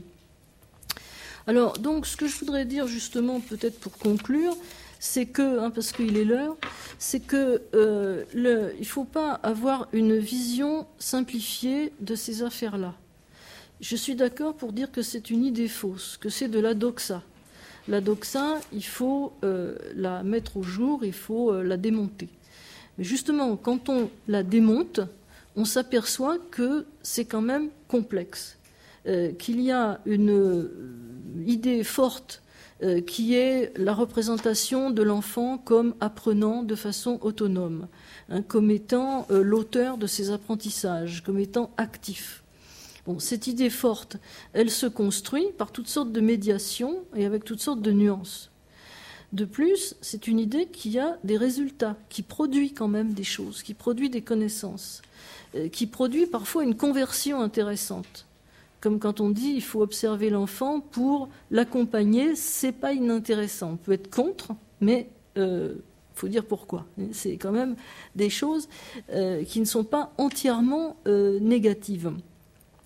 Et par ailleurs, il y a une espèce de construction, euh, comment dire, presque une propagande qui, se crée, en particulier à partir de Genève. Je suis peut-être un peu dur avec eux, je ne sais pas, mais enfin, il me semble, euh, qui va aboutir à faire passer pour des évidences des choses qui n'en sont absolument pas, qui restent des chantiers de recherche, qui restent des hypothèses et euh, qui mériterait ou aurait mérité, en ce temps-là peut-être, euh, beaucoup plus de, nuances, de discussions. Et à cet égard, euh, il est probable que les deux guerres ont été très négatives. Je pense que ça a été un facteur d'arrêt euh, de, la réflexion sur le plan scientifique, épistémologique, sur ces questions de développement de l'enfant, euh, d'usage de la théorie de la récapitulation, euh, de psychologie génétique. Et les choses se sont installées dans le paysage intellectuel un peu comme des vérités. Et alors, je finirai là-dessus. Il y a quelqu'un qui en était particulièrement conscient et qui est très intéressant à lire par rapport à ça, c'est Dewey. Euh, Dewey est à part du reste parce que euh, c'est quelqu'un qui, en même temps, a apporté sa pierre à la construction de cette idée, de cette représentation de l'enfant, mais en même temps, il a toujours été extrêmement conscient des difficultés théoriques, euh, des, erreurs aussi que ses collaborateurs pouvaient faire. Il s'est beaucoup euh, disputé avec Kilpatrick, justement, euh, qui est l'auteur de la, pédagogie du projet. Et puis, sur le plan épistémologique, vraiment, Dewey savait que la psychologie génétique, la vision du développement n'était pas quelque chose de terminé. C'était pas abouti sur le plan scientifique. Ça, il, le dit. Et à la fin de sa vie, euh, je suis tombée il y a très peu de temps sur un article de Joël Zax, qui a, euh, pardon, qui a réédité des, des textes de Dewey. Elle a fait un article dans la revue Genèse où euh, elle montre comment, tout à fait à la fin de sa vie, Dewey se tournait vers l'anthropologie. C'est-à-dire, il n'était pas sûr que la psychologie, avec le tour qu'elle avait pris, c'était vraiment la science reine euh, de l'enfant. Et en tout cas, il pensait que la psychologie avait besoin de l'anthropologie et de penser la culture et de penser la manière, finalement, dont la culture interfère avec le développement. Euh, pour dire les choses autrement, il semblait penser, dans ses derniers écrits, qu'il fallait relativiser l'idée que l'apprentissage, c'était le prolongement de la nature de l'enfant et que ça devait se confondre avec son développement spontané. Ça n'empêche pas qu'il est un des auteurs clés euh, pour euh, l'activité, euh, pour une vision, comment dire, libérale de l'éducation, pour une certaine confiance placée dans le développement de l'enfant, mais avec cette réflexion sur l'environnement, sur la culture et sur ce qui doit être finalement le moteur de ce développement, en, étant sûr que ce n'était pas la nature. Voilà, je vais arrêter là.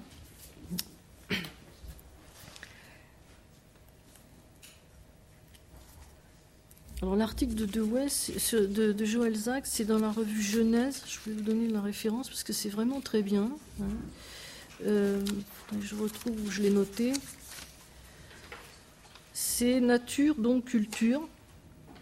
remarque sur les liens de parenté entre l'anthropologie culturelle et la philosophie pragmatiste de John Dewey. Donc 2003, Genèse 2003, numéro 50. Et euh, je trouve que ça, ça met l'accent sur un problème euh, clé, hein, quelque chose qui est vraiment très important. Et c'est de ce côté-là qu'on peut faire bouger, je pense, euh, cette doxa dont on a hérité, avec la confiance aveugle, sans doute placée dans la nature, dans le développement et dans l'activité spontanée ou autonome des enfants pour, pour apprendre.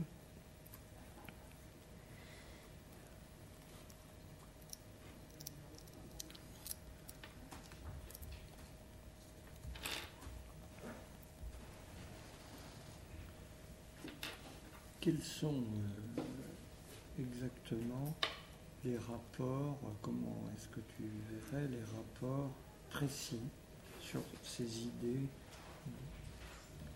de Piaget et de Spencer, parce que Piaget est tout de même celui qui a donné le cachet de la science à ce corpus d'idées, et en t'écoutant, je me disais que finalement, s'il apporte énormément sur l'étude technique, psychologique de l'enfant. Je ne fais absolument pas Spencer, qui est un auteur spéculatif.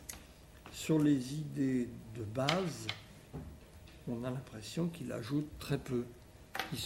Il, orchestre cette vision en lui donnant des prolongements euh, très sophistiqués parfois sur un certain nombre de domaines, mais sur les schèmes théoriques qui sont à l'œuvre, il euh, ajoute très peu finalement. Ah oui, moi aussi j'ai l'impression qu'il ajoute très peu parce qu'on retrouve quand même l'idée que la science, euh, au sens de physique, mmh. euh, maths, logique, etc., c'est l'aboutissement de la pensée naturelle. On mmh. retrouve ça. Donc c'est la, il y a une sorte de téléologie du développement qui va vers ça. Donc ça c'est dans Spencer. Alors c'est vrai que Piaget, c'est vrai, il construit l'idée de Chem, par exemple. Mm. Il, euh, bon, il, ce ne serait pas juste de, dire que c'est juste. Euh, non, mais on, parle de deux choses. Il y a deux choses bien distinguées. Hein, moi, je, oui, oui. Il, ne dit pas, il ne se contente pas de répéter Spencer. Il, il y ajoute énormément à la fois d'observation empirique et de sophistication euh, dans la démonstration à, partir d'une analyse très poussée, par exemple, du, des, schèmes sensorimoteurs et de leur déploiement euh, sur le plan intellectuel. Mais sur le plan des, idées théoriques, du modèle théorique de fond. C'est de ça. il y aurait peut-être une différence dans la mesure où euh, la, psychologie de, de Piaget, c'est une psychologie de laboratoire. Oui, mais ça encore, ça me paraît relever d'un autre ordre, c'est-à-dire c'est la mise en musique, mhm. hein, c'est le, prolongement euh, technique, mhm. mais les idées elles-mêmes. Les idées elles-mêmes, euh, l'enfant rencontre le, monde euh, surtout au début par son expérience concrète, par le biais de son, sa croissance physique, il est amené à faire un certain nombre d'expériences. Et de là émerge le, développement psychologique. Mhm. Donc c'est bien effectivement le même, euh, même schéma. De, vu comme ça à une distance suffisante, c'est vrai que c'est pareil. Alors après, euh, on retrouve aussi chez Piaget, mais ça c'est compliqué parce que moi j'ai jamais compris en fait comment. Et l'assimilation, par exemple, très importante du langage à un outil. Ah oui. Ce qui est un implicite, euh, non, vraiment démontré, mais constant. Le langage, ben, c'est un produit de l'évolution de des besoins d'utilité. Oui, hein oui c'est ça. oui. C'est une chose qui exprime la pensée, euh, quelquefois euh, mal. il faut essayer de faire le mieux possible en ne compliquant pas inutilement les choses. C'est à peu près ça la vision du langage. Alors après, euh, il y a toute une réflexion sur la hiérarchie euh, des, peuples, des langues, qu'on ne trouve pas chez Piaget. Oui, non. Il y a de l'eau qui a coulé sous les ponts. Voilà, mais je trouve que leur point faible, quand même, aux piagétiens, mais pour ce que j'en connais, hein, je me trompe peut-être, c'est quand même quand ils se lancent dans le comparatisme. Puisqu'ils veulent absolument montrer que dans toutes les sociétés, les enfants raisonnent pareil. Simplement, les nôtres sont plus avancés, il y en a d'autres qui sont en retard. Si on va en Afrique et tout ça, ils, font la même chose, mais plus tard.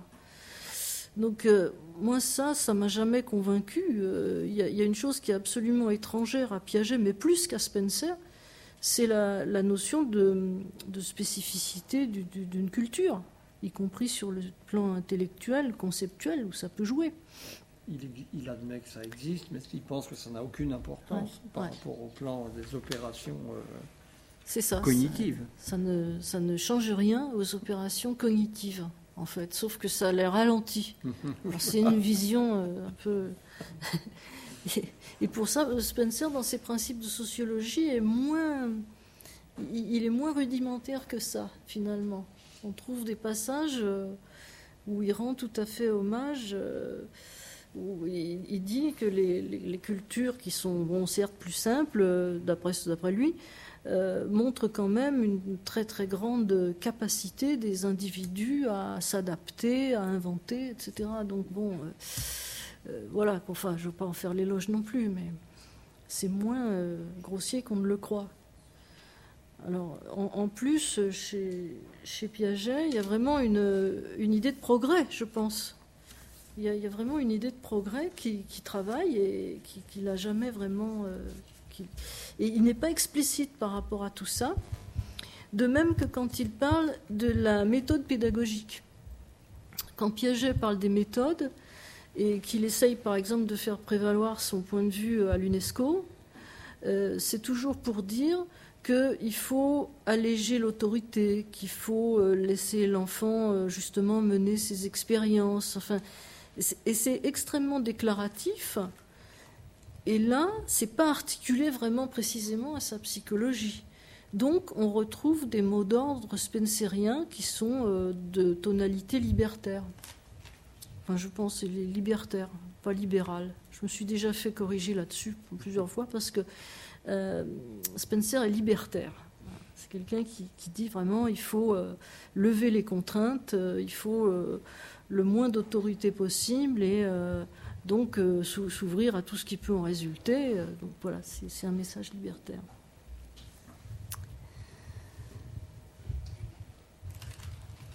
Alors c'est vrai qu'il y a une continuité impressionnante. Il y aurait une, euh, étape qui est importante chez, chez Piaget, mais je n'ai pas creusé vraiment ça à fond. Et c'est un psychologue qui s'appelle Baldwin, James Mark Baldwin, si euh, il faut rechercher vraiment dans la, généalogie les, chaînons manquants par, où ces idées passent, euh, il y a un moment Baldwin.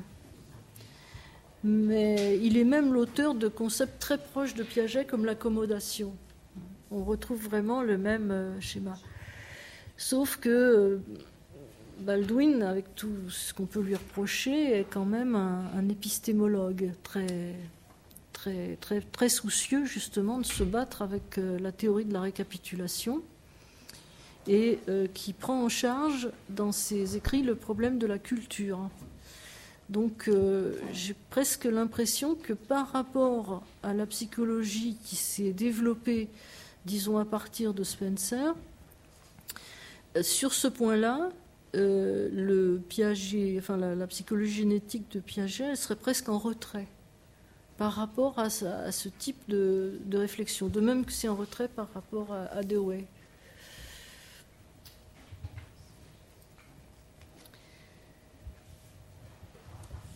Une question, parce que c'est peut-être trop vaste, sur l'évolution ultérieure post-Piaget, au fond, de, cette articulation d'une part euh,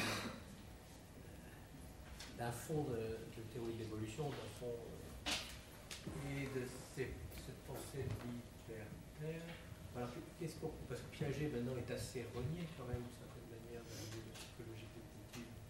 Qu'est-ce qu'il en reste? Qu'est-ce qu'il n'en reste pas? Euh, On sent bien que ce que vous dites sur le, la centration sur le sujet apprenant, évidemment, ça, on est vraiment dans quelque chose qui est resté. Bon, la récapitulation, ça a disparu, d'une certaine manière. Sauf peut-être en psychanalyse. Peut-être, oui. donc, qu'est-ce qui qu'est-ce qui a. Comment, les choses ont continué j'ai l'impression qu'on. Enfin, là, je peux, je peux peut-être me, tromper, je ne connais pas tout, mais il me semble qu'on a une sorte de bifurcation qui s'est faite entre la, psychologie et la pédagogie. C'est-à-dire que les idées de Piaget, pour moi, elles ont continué à s'imposer, mais jusqu'à il y a vraiment très peu de temps, euh, dans la pédagogie.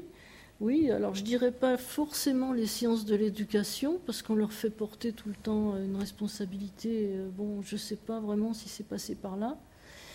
Mais euh, il y a une très forte autorité de, la psychologie génétique de Piaget dans les manuels scolaires, dans certains qui sont encore en circulation, par exemple. Euh, oui, dans, certaines approches qu'on appelle socio-constructivistes de, la didactique, alors ça, du côté de la didactique, il faudrait aller y voir, parce qu'il y a vraiment euh, une articulation de la psychologie génétique avec d'autres idées qui renouvellent, dit-on, euh, la psychologie génétique, mais enfin, il n'empêche qu'elle est toujours là. Euh, je pense aux, idées de Bachelard, par exemple. Les idées de Bachelard sont recyclées par la didactique en étant articulées à la pensée de Piaget.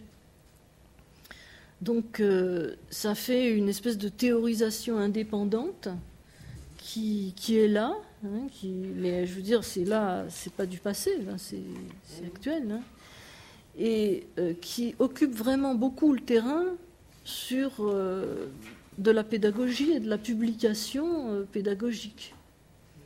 Alors moi je vois une bifurcation parce que parallèlement à ça, c'est vrai que la pensée de Piaget, elle est restée euh, cultivée dans, le cercle de, ses adeptes.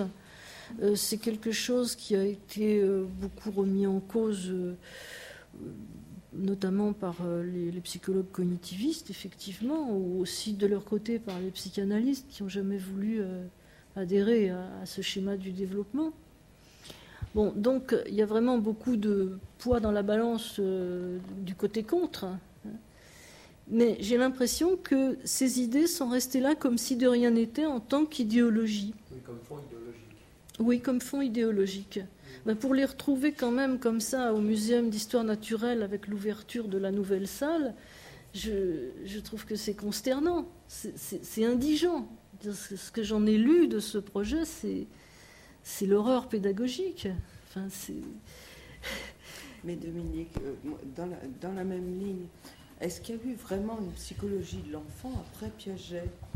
C'est la question qu'on se pose parce qu'on a toujours cette idéologie de centration sur l'enfant, donc d'observation des enfants et de la manière dont ils se développent pour adapter les pratiques d'apprentissage à ce développement. Mais tu sembles dire qu'on en reste en, matière de psychologie aux, connaissances euh, que l'on tire de Piaget, qu'on n'a rien d'autre aujourd'hui, si ce n'est vaguement une, psychologie cognitive qui n'est pas vraiment une psychologie de l'enfant d'ailleurs, pas une, mm. pas une psychologie du développement en tout cas. Si euh, Non, effectivement, c'est pas forcément une psychologie de l'enfant, c'est quelque chose qui peut dire des choses sur les apprentissages. On voulait revenir justement sur Kieran Negan parce qu'il y a des choses intéressantes dedans euh, sur ce problème-là sur euh, l'apport de certaines formes de psychologie actuelle, euh, psychologie cognitive notamment, euh, à la pensée des apprentissages pour fournir des solutions alternatives. Là, j'ai pas voulu rentrer là-dedans, mais il propose d'autres visions de l'apprentissage.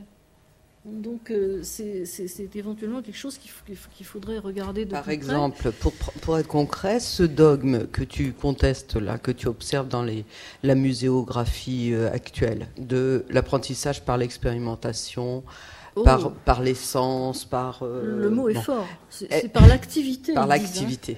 Est-ce que est-ce qu'il repose sur des, des théories du développement de l'enfant, des théories de l'apprentissage qui, qui seraient différentes de celles de Piaget Ou est-ce qu'on est toujours dans la lignée euh, du développement piagétien C'est un mélange entre, entre Piaget et l'éducation nouvelle. Parce que justement, euh, tout à l'heure, je disais que l'épisode de Genève, enfin l'espèce d'événement autour du, de l'Institut Jean-Jacques Rousseau, mais c'est un événement symbolique. ça, consiste à, infléchir et à, détourner l'héritage de, la rénovation pédagogique. Alors, la rénovation pédagogique, c'est quelque chose de, très vaste parce qu'il faudrait y mettre Tolstoï, il faudrait y mettre De Molin, il faudrait y mettre euh, Freinet, il faudrait. Euh, bon, etc. Enfin, des choses hétérogènes en plus. Hein.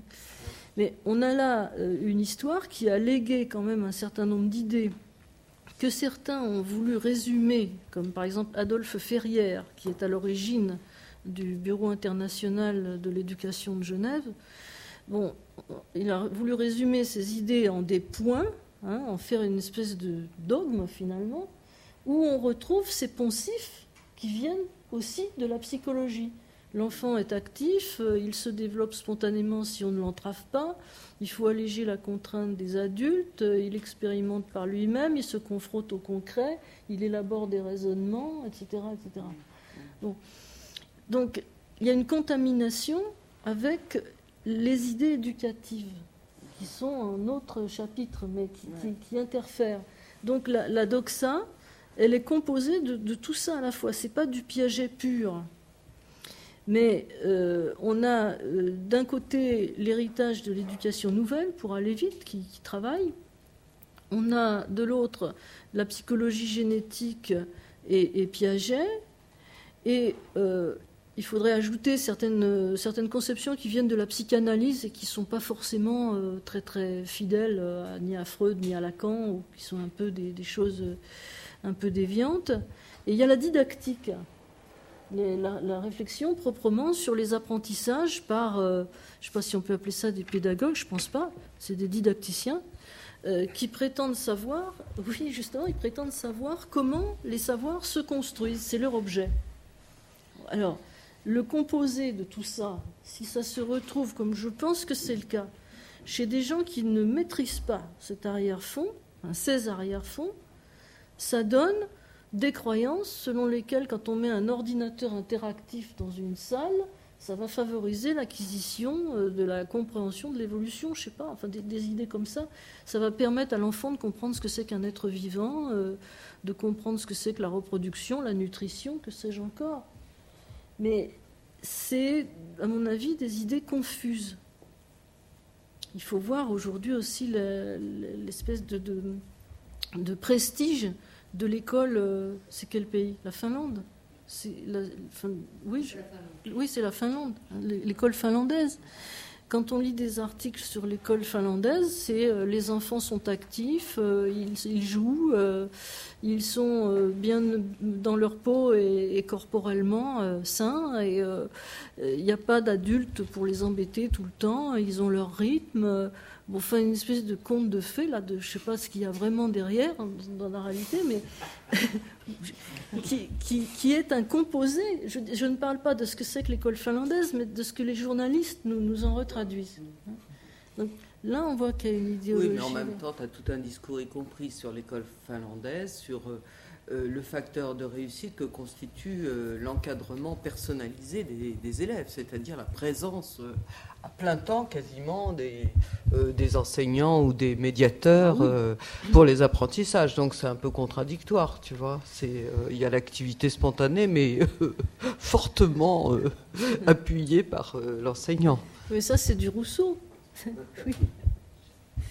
Non, je voulais faire d'abord une remarque et puis une question vraiment de, de novice pour voir si si j'ai bien compris. La remarque d'abord, c'est qu'il me semble, il faudrait que je vérifie, mais que dans Newman, justement, dans l'idée d'université, vers les années 1860, cite très longuement un auteur, mais je me demande si ce n'est pas Spencer, justement, pour, euh, pour, euh, pour répliquer vraiment à son.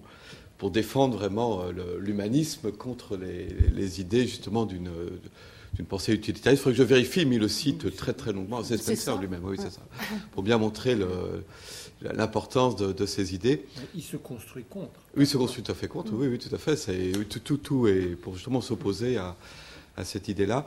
Alors ma question de, novice, mais en fait je voudrais raccrocher ça à la, à la soirée qu'on a eue avec euh, Antoine Pro. Et, euh, et, savoir si vos propos d'aujourd'hui éclairent un peu ce, débat qui était... il, s'est élevé beaucoup contre l'idée de, de faire court en lui opposant une pédagogie qui serait de faire classe. Et l'idée étant que de faire classe, c'est de permettre aux, jeunes enfin de, s'exercer, puis surtout pas de noter ce qu'ils font parce que c'est normal de, pouvoir se tromper, c'est comme ça. Et de savoir si peut-être prolonger un petit peu cette, euh, opposition que faisait Antoine Pro, y réfléchir, et est-ce que votre propos est clair ou pas, ou, c'est tout à fait un autre, autre sujet qui était sous-jacent à, cette opposition, quoi, faire cours, faire classe. J'ai l'impression que Pro, euh, enfin j'étais pas là hein, malheureusement euh, pour, euh, pour écouter ce qu'il a dit. Je, pense que Pro se réfère plutôt à, une pédagogie beaucoup plus classique qui a un héritage de l'éducation nouvelle. Il me semble pas, par exemple, que bon. Donc quand il oppose faire cours et faire classe, euh, il doit vouloir dire, enfin, il lui demander quand même, mais il doit vouloir dire que faire court, c'est bon, euh, se, mettre dans une position magistrale qui implique pratiquement de, faire taire euh, les, gens qui, sont là, et surtout si c'est des adolescents, c'est vraiment très autoritaire. Et puis, faire classe, c'est quand même organiser un groupe. C'est quand même instaurer une, vie relationnelle dans un groupe. Euh, qui permet euh, éventuellement l'émergence de questions, euh, l'improvisation, des choses comme ça. et là, ça se référerait, je le mets au conditionnel, à une pédagogie républicaine qui s'est constituée en parallèle de tout ce que je viens de raconter, qui s'en est servi, mais qui n'avait pas besoin de ça. Dire faire classe, c'est par exemple théorisé très bien par Octave Gréard. Euh, comment on fait euh, pour, euh, on dirait aujourd'hui, gérer la diversité Alors lui, il dit il n'y a pas besoin de, se bloquer sur la hiérarchisation, sur des idées comme il faut un premier et un dernier. Alors c'est intéressant par rapport aujourd'hui le débat sur les notes hein, d'ailleurs. Oui, parce qu'il dit l'essentiel c'est que tout le monde ait fait un pas en avant et en partant de où on est. Et euh, si on fait un pas en avant, c'est parce qu'on est plusieurs et qu'on n'est pas tout seul. Donc justement, la classe, c'est pas l'individualisation de l'enseignement. Lui, il voit aucun intérêt à ça. Il dit la, vie dans un groupe qui est évidemment institué, euh, qui a des règles euh, et qui a des objets précis. On n'est pas là dans la colonie de vacances ou des choses comme ça. c'est supérieur à la prise en main individuelle euh, même si c'est des gens riches avec un précepteur, ils considèrent qu'il y, a vraiment une positivité du groupe. Donc je fais l'hypothèse que c'est ça que Pro voulait dire. Opposer une pédagogie qui serait autoritaire et qui serait vraiment euh, de type magistral, euh, calquée sur ce que pouvait être l'université au Moyen Âge, enfin quelque chose comme ça, il faudra aller chercher les sources. Parce que qui est-ce qui fait ça finalement? Bon, je sais pas. Enfin.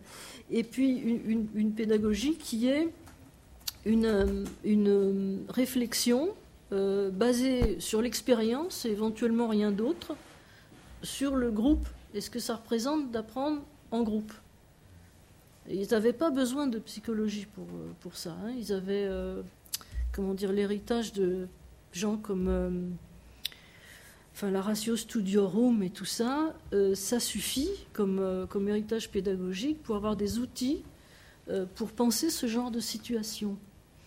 Donc je pense que Pro, tout simplement, euh, était dans l'éloge des pédagogues, quoi. Je, crois, ça, ça, doit être ça. C'est d'ailleurs une des questions épineuses auxquelles on a affaire. C'est cette articulation entre pédagogie et psychologie, qui est, qui est un c'était derrière beaucoup de choses que tu as dit d'ailleurs, il y a une branche purement pédagogique qui s'appuie sur des présupposés d'ordre plutôt anthropologique ou politique, selon les auteurs. C'est la, valeur de la liberté dans l'humanité, tout simplement, euh, ou, le, le, penser par soi-même qui est posé comme une valeur en soi, et qui est, le, qui en même temps une valeur en soi et le but que doit se proposer l'éducation, il n'y a absolument pas besoin de pédagogie pour ça, de psychologie mm. pour soutenir une démarche pédagogique parfaitement indépendante. Et puis, il y a une pédagogie adossée à une psychologie. Et ça représente un autre, un autre courant, hein, qui euh, d'ailleurs euh, a une grande importance, surtout, à mon sens, non pas tant dans le milieu enseignant lui-même, qui est plus spontanément pédagogue que psychologue, si je puis dire, mais dans la validation des politiques éducatives au niveau public. Parce qu'il y a là l'autorité de la science. Ah oui, alors que le reste, c'est un modèle euh, civique, mais interne à la corporation, alors que la psychologie fournit le moyen de légitimer des démarches. Hein, je crois que c'est une des difficultés de repérage qu'on a euh, dans, dans ce secteur.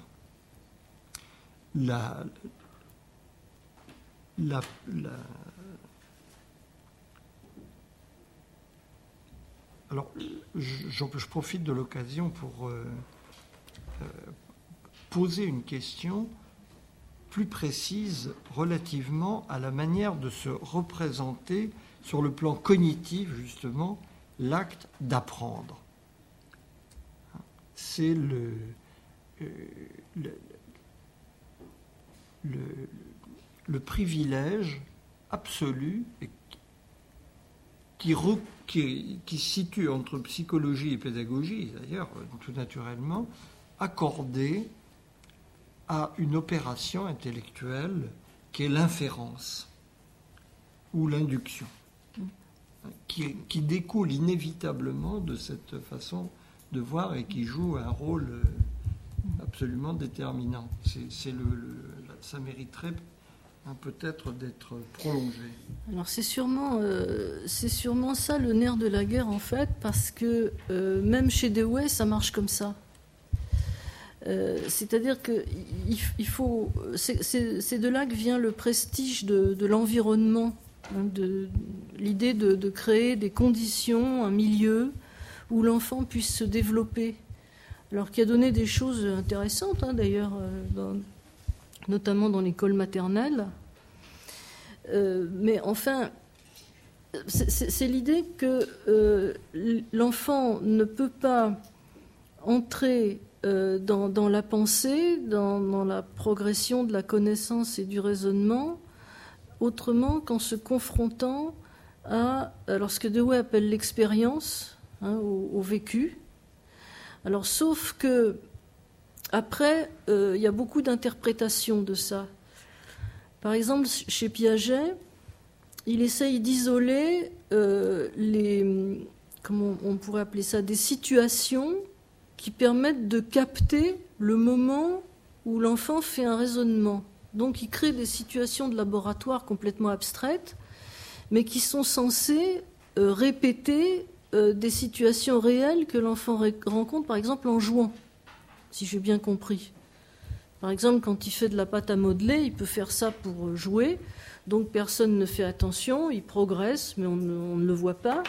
Et quand il est dans le laboratoire avec Piaget, euh, il fait une boule et puis après il fait un boudin, où est-ce qu'il y en a plus? Bon, euh, l'enfant répond, il y en a plus dans le boudin. Donc là, il isole une situation qui se trouve dans la vie et qui lui permet de capter, un peu comme dans un accélérateur de particules, le moment où ça se passe, le moment où l'enfant se trompe et révèle quelque chose de, son raisonnement. Alors, donc, effectivement, euh, là, l'enfant apprend par induction en se confrontant au monde extérieur et en pratiquant un certain nombre d'expérimentations euh, involontaires, mais qui, sont là quand même. Bon, chez Dewey, c'est beaucoup plus compliqué. Euh, il pense que euh, l'enfant doit se confronter aussi à la vie sociale et que le vécu ou l'environnement, d'où va venir la pensée et le développement, hein, ça reste quand même ça, ça va être aussi des choses comme l'économie. Justement, il y a des moments où il est très, très intéressant parce que il dit il ne faut pas euh, s'estimer satisfait euh, quand l'enfant a réussi à scier une planche euh, ou à faire des choses enfin, élémentaire comme ça en se confrontant au monde matériel. Ils disent ça suffit pas. Euh, il faut qu'ils comprennent ce que c'est aussi que euh, une charpente. Il faut qu'ils comprennent comment tient un immeuble de plusieurs étages. Il faut euh, qu'ils se confrontent au monde tel qu'il est dans toute sa complexité, sa richesse. Et c'est vrai aussi bien d'ailleurs à un moment des relations sociales. Et donc cette expérience, ça, va fonctionner comme ça. la pensée se, constitue par inférence, mais le, terrain euh, d'expérimentation n'est pas du tout le même. Il est beaucoup plus vaste. C'est pas simplement euh, l'enfant qui se développe d'abord sur le plan psychomoteur et puis qui ensuite va élaborer euh, des raisonnements plus abstraits, va passer par le stade symbolique, puis va arriver à la logique. Euh, là, c'est pas un développement interne, c'est un développement social. Donc son idée d'apprentissage par le concret ou de, de, penser euh, sur la base de l'inférence, elle est quand même beaucoup plus riche. Mais est-ce que ça change quelque chose à bah, l'opération cognitive elle-même? Non, quand même pas. ça reste. Non, non. Ça reste un euh, schéma d'interaction et c'est erreur. Ben oui, enfin, c'est erreur, c'est erreur. Euh. Que ce soit par l'échange avec les gens ou par le. Oui, oui. Ou par la confrontation aux choses. Comme si au fond la théorie de l'évolution était aussi présente dans le fonctionnement mental, c'est-à-dire les meilleures idées qui, restent après en avoir sélectionné un certain nombre dans un certain nombre d'expériences de, vie. Comme si, au fond, ce qu'on expérimente au jour le jour avec les différents boudins qu'on fait avec la pâte à modeler, ça faisait émerger la meilleure mmh. idée, celle qui, qui réussissait, celle qui marche dans toutes les idées, dans toutes les manipulations. Ça, c'est exactement ce que dit Baldwin. C'est tout à fait le cœur de, la théorie de l'apprentissage de Baldwin. Les, les idées se, sélectionnent. Mmh. Et du coup, ça lui permet de ne pas faire fond justement sur la théorie de la récapitulation biologique. Il dit à partir du moment où les idées se sélectionnent, il y a en somme une évolution qui est culturelle, qui n'a plus besoin d'être euh, dans les gènes, on dirait aujourd'hui, et qui a une certaine autonomie et qui va créer les conditions de l'apprentissage de l'enfant. C'est quand même assez intéressant. Mais on est, toujours quand même dans le même schéma, c'est vrai, que l'apprentissage émerge par rapport à une confrontation euh, avec le réel, quel que soit le, lieu où va s'exercer la sélection. Il y, a, bien là le, moteur d'une évolution. Et un apprentissage par, euh, oui, pourquoi pas, par essai erreur, sauf que c'est pas euh, au sens strict de. Voilà. Donc là, il y a un noyau dur. Je, reviendrai bien sur la, question de, du lien et des concepts euh, pas clairs qui se développent quand on mêle complètement pédagogie et psychologie. Il me semble que ça, dépasse tout à fait le cas de l'école aujourd'hui, mais qu'il y a un impératif adressé aux parents dans la famille de connaître la psychologie de l'enfant et que l'éducation familiale est plus une adaptation à la psychologie de l'enfant plutôt qu'une transmission de valeurs, deviens libre, pense par toi-même, etc. C'est un, un impératif très dur posé sur les parents. Et j'ajouterais volontiers que celui qui se place dans une situation de psychologue sort de la relation. Il se met dans la position du scientifique qui fait un laboratoire, il est, il est intact de la relation et il, il est un peu au-delà de la liberté. Enfin, c'est pas très, pas très agréable cet ensemble de choses, je trouve. C'est que la psychologie donne un savoir qui permet d'objectiver l'autre et de pas se risquer. On est au-dessus, quoi, finalement. On n'est pas dans la relation. Oui, moi je suis tout à fait d'accord avec, avec cette vision des choses. Euh, les, parents aujourd'hui sont très très vite, euh, enfin ils se perçoivent eux-mêmes comme incompétents, d'abord, parce qu'ils sont toujours sommés de savoir. Euh, oui, c'est ça. oui, des professionnels qui seraient incompétents, qui sont censés savoir plein de choses, puis en fait, comme ils les savent pas, bon bah c'est la catastrophe. Et après, quand ça marche pas, on leur dit c'est de votre faute. Donc c'est vrai qu'ils sont quand même dans une drôle de situation et ça parasite, je crois, les relations intrafamiliales ça renforce une, autre incompétence qui est euh, quelquefois leur difficulté euh, à vivre, leur difficulté dans les professions, etc. Donc euh, les deux croisés, ça fait un problème de la famille majeur. Mais hum, sur le fond, la relation entre l'observation, la connaissance, la psychologie de l'enfant et puis la pédagogie, elle, euh, est impossible, je, crois. C'est ces deux choses qui sont complètement incompatibles. Et ça, ça a été euh, vu très tôt par quelqu'un, par exemple, comme Félix Pécaud. Mais il y en a d'autres. Hein. Félix Pécaud, c'était un, collaborateur de Ferdinand Buisson, de Jules Ferry. Euh, qui était prof. Euh, alors, il enseignait, je crois, à l'école de Fontenay. Directeur. il était directeur voilà, de, l'école de Fontenay où il formait les instits filles. Donc euh, c'était quelqu'un, c'est une, autorité. Et euh, il s'en prenait à la pédagogie euh, au sens comme ça, scientifique, application d'une science. Il sentait que c'était en train de, monter. Et il considérait que c'était une manière de se déresponsabiliser et que c'était une manière de se réfugier derrière un, savoir et pas, pas du tout se situer comme sujet finalement, comme un, sujet avec sa responsabilité. Et cette querelle-là, elle a rebondi euh, maintes fois. Moi, j'ai trouvé des traces de cette discussion-là euh, dans, euh, dans la revue de Alfred Binet. Je me souviens plus du tout où, mais je, je dois avoir la référence quelque part. la revue qui s'appelait le Bulletin de, de la Société pour l'étude psychologique de l'enfant. Donc, cette revue, c'est dans les années 1900. Et j'étais tombé un jour sur une, chose qui m'avait frappé, c'est Baldwin, justement, le, psychologue américain, dont, on aurait pu attendre qu'il défende la psychologie, qui s'en prend, mais violemment, aux psychologues qui veulent mettre la main sur la pédagogie, et à, l'idée que la pédagogie, ça serait une, une application, finalement, de la psychologie. Il s'en prend violemment à ça, en disant c'est deux choses différentes euh, si on veut tout mélanger, euh, on n'arrivera à rien, euh, ni, des observations correctes, ni de la pédagogie correcte. Il faut laisser tranquilles les gens qui enseignent, ne pas les sommer d'absorber un savoir comme ça, soi-disant, de l'enfant. Il y a bien assez avec ce qu'ils ont à faire et leurs objets de, de connaissance. Et c'est un psychologue qui le dit.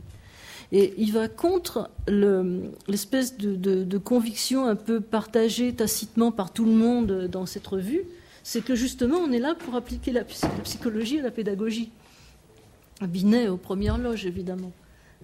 Donc c'est très frappant. De... Moi je trouve que les, Américains, aussi bien lui que Dewey, ont, ont pris des positions dans ce débat-là qui sont très intéressantes, qui, qui méritent d'être revisitées par rapport à une espèce de, de naïveté presque, enfin de, de militance, je ne sais pas comment appeler ça, chez, quelqu'un comme Binet, c'est sûr, hein, j'en ai pas parlé, mais en fait, euh, on pourrait.